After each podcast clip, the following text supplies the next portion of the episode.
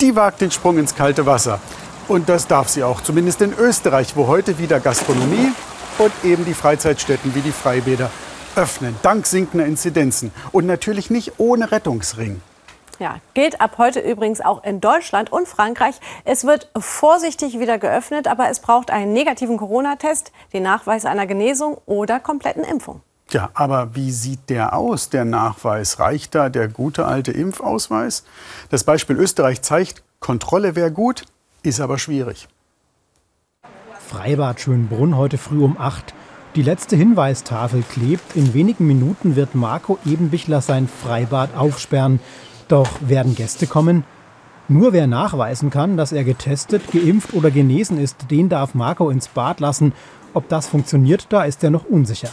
Verstehe es auch nicht ganz, äh, dass wir das kontrollieren müssen, weil wir ja extra einen Online-Ticketverkauf haben, um da das Problem der Wartezeiten zu verringern.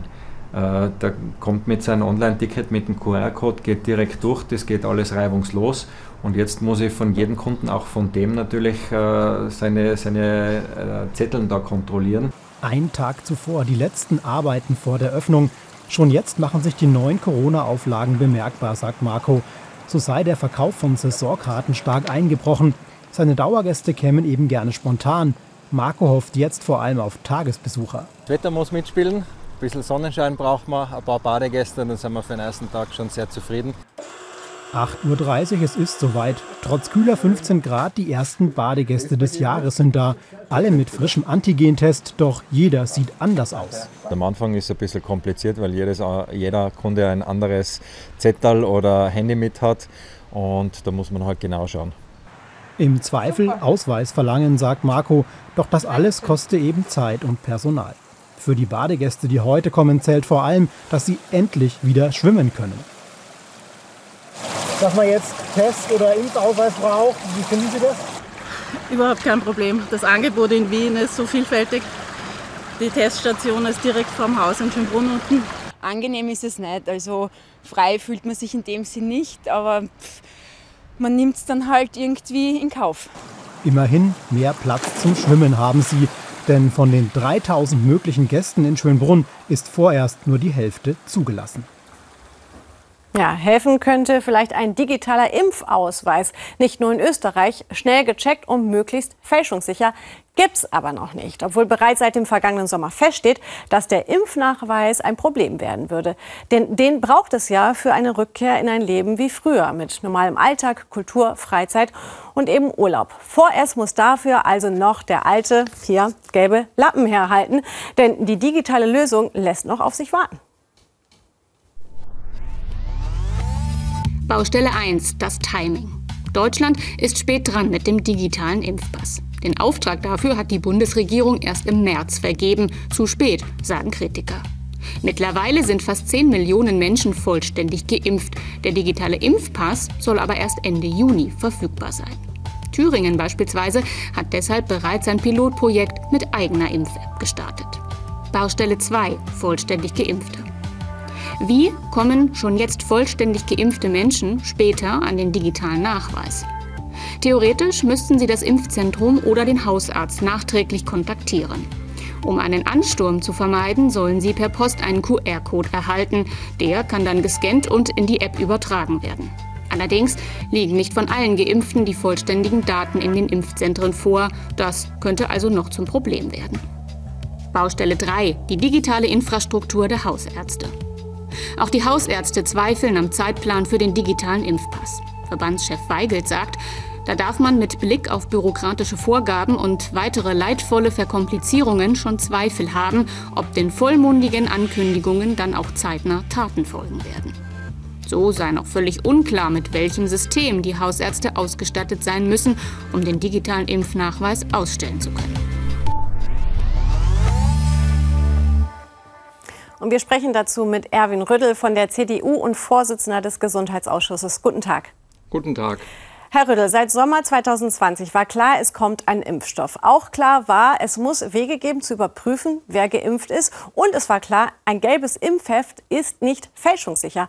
Warum hat sich die Koalition so spät um einen fälschungssicheren digitalen Impfpass gekümmert? Also wir sind seit geraumer Zeit dabei, hier einen äh, digitalen, fälschungssicheren Impfpass zu präsentieren. Äh, wir wollen aber, dass der europaweit gilt und hier gibt es Abstimmungsherausforderungen. Äh, aber wir sind uns sicher, sehr sicher, dass wir das äh, rechtzeitig vor den Ferien äh, denke, Ende Juni, Anfang Juli hinbekommen. Mhm. Der digitale Impfpass ist Sache des Bundes. Trotzdem haben schon Länder wie Thüringen selbst eine digitale Lösung in Pilotprojekten auf die Beine gestellt. Droht hier wieder ein Flickenteppich in den Bundesländern? Also ich denke, wenn die Bundesländer sich an die Standards, äh, die der Bund vorgibt, anpassen, dann wird das klappen. Letztendlich ist es eine relativ einfache Technik. Man lädt sich eine App herunter oder man nutzt äh, die Corona-Warn-App. Man äh, bekommt einen QR-Code zugeschickt oder man geht in die Apotheke oder zum Arzt äh, und lässt sich sozusagen den äh, digitalen äh, Impfausweis freischalten. Gesundheitsminister Spahn und Sie ja gerade auch haben also angekündigt, den digitalen Impfpass soll es im Sommer geben. Nun sagt aber der Deutsche Hautärzte, Hausärzteverband, es ist bislang noch völlig offen, wie der digitale Impfnachweis an die Hauspraxen angebunden werden soll. Da scheint es also noch Probleme zu geben. Können Sie denn trotzdem garantieren, dass wir den digitalen Impfpass im Sommer haben werden? Also wir werden den haben. Auf der einen Seite für die Freiheiten ist wichtig, dass man zweimal geimpft ist, äh, dass man äh, entweder einen PCR-Test hat, wenn man also ähm, eine Vorerkrankung hat mit einer Impfung. Wichtig ist äh, für die Freiheiten äh, dann die Impfung. Äh, das wird auch sichergestellt, die Freiheiten durch den gelben analogen Impfpass. Aber auf der anderen Seite sind die Ärzte, sind die Apotheken an die digitale Infrastruktur im Gesundheitswesen angeschlossen. Deshalb sehe ich keine Probleme, dass also Ärzte und Apotheken hier nicht aktiv werden können.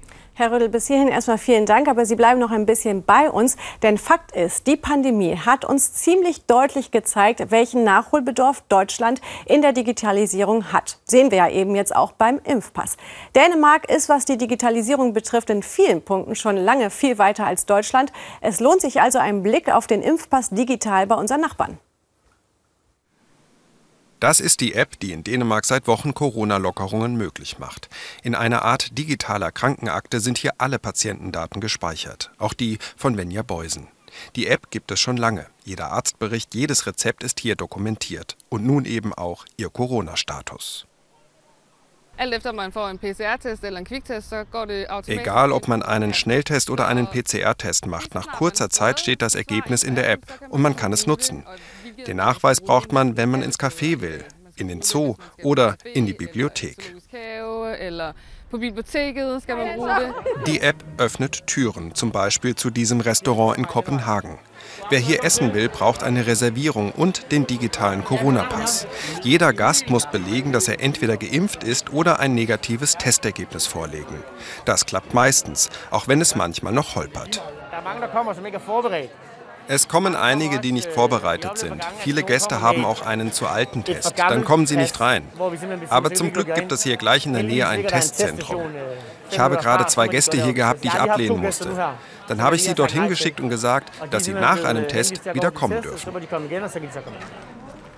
Dass auch die Ergebnisse solcher Corona-Tests in einer App landen, für die Menschen in Dänemark ist das eigentlich nichts Besonderes. Seit über 20 Jahren kann hier jeder seine Gesundheitsdaten einsehen. Auch viele Behördengänge funktionieren längst digital.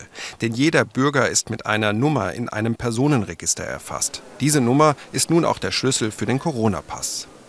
Es ist ja wichtig, dass sich jeder Bürger sicher sein kann, dass er auf die eigenen Daten zugreift. Und das wird durch das Personenregister und durch eine Login-Lösung garantiert.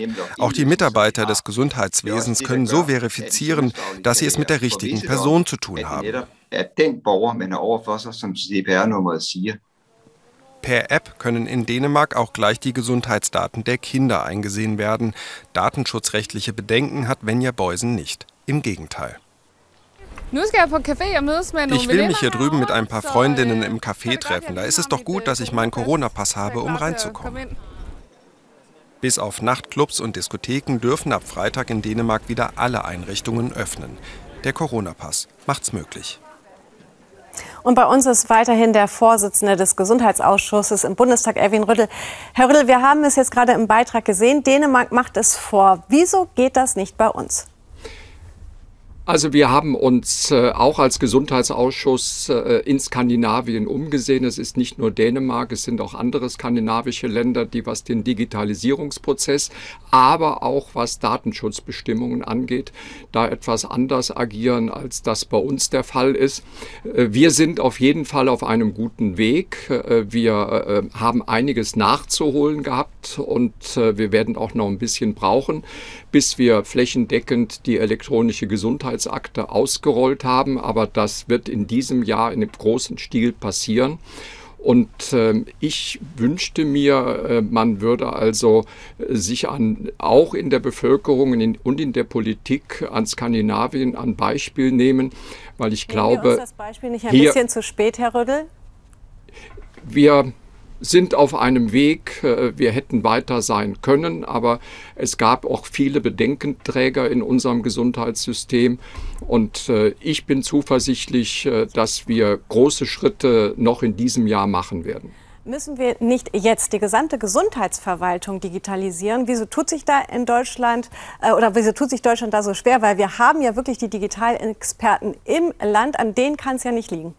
Also wir diskutieren sehr viel über Risiken äh, beim Datenschutz, äh, statt, über Chancen der Digitalisierung zu diskutieren. Aber wir haben äh, durch mehrere Gesetze äh, viele Dinge auf den Weg gebracht. Äh, wir haben seit dem 1.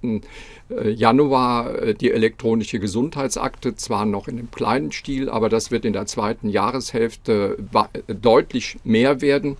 Und äh, ich glaube, äh, wenn wir äh, ein halbes Jahr weiter sind, ein Jahr weiter sind, dann werden viele Menschen äh, äh, viele Dinge in unserem Gesundheitssystem elektronisch äh, verwalten können und steuern können. Also ich glaube, dass wir in den letzten zwei Jahren mindestens fünf, sechs Jahre aufgeholt haben, die wir da vorher vielleicht nicht so dynamisch unterwegs waren.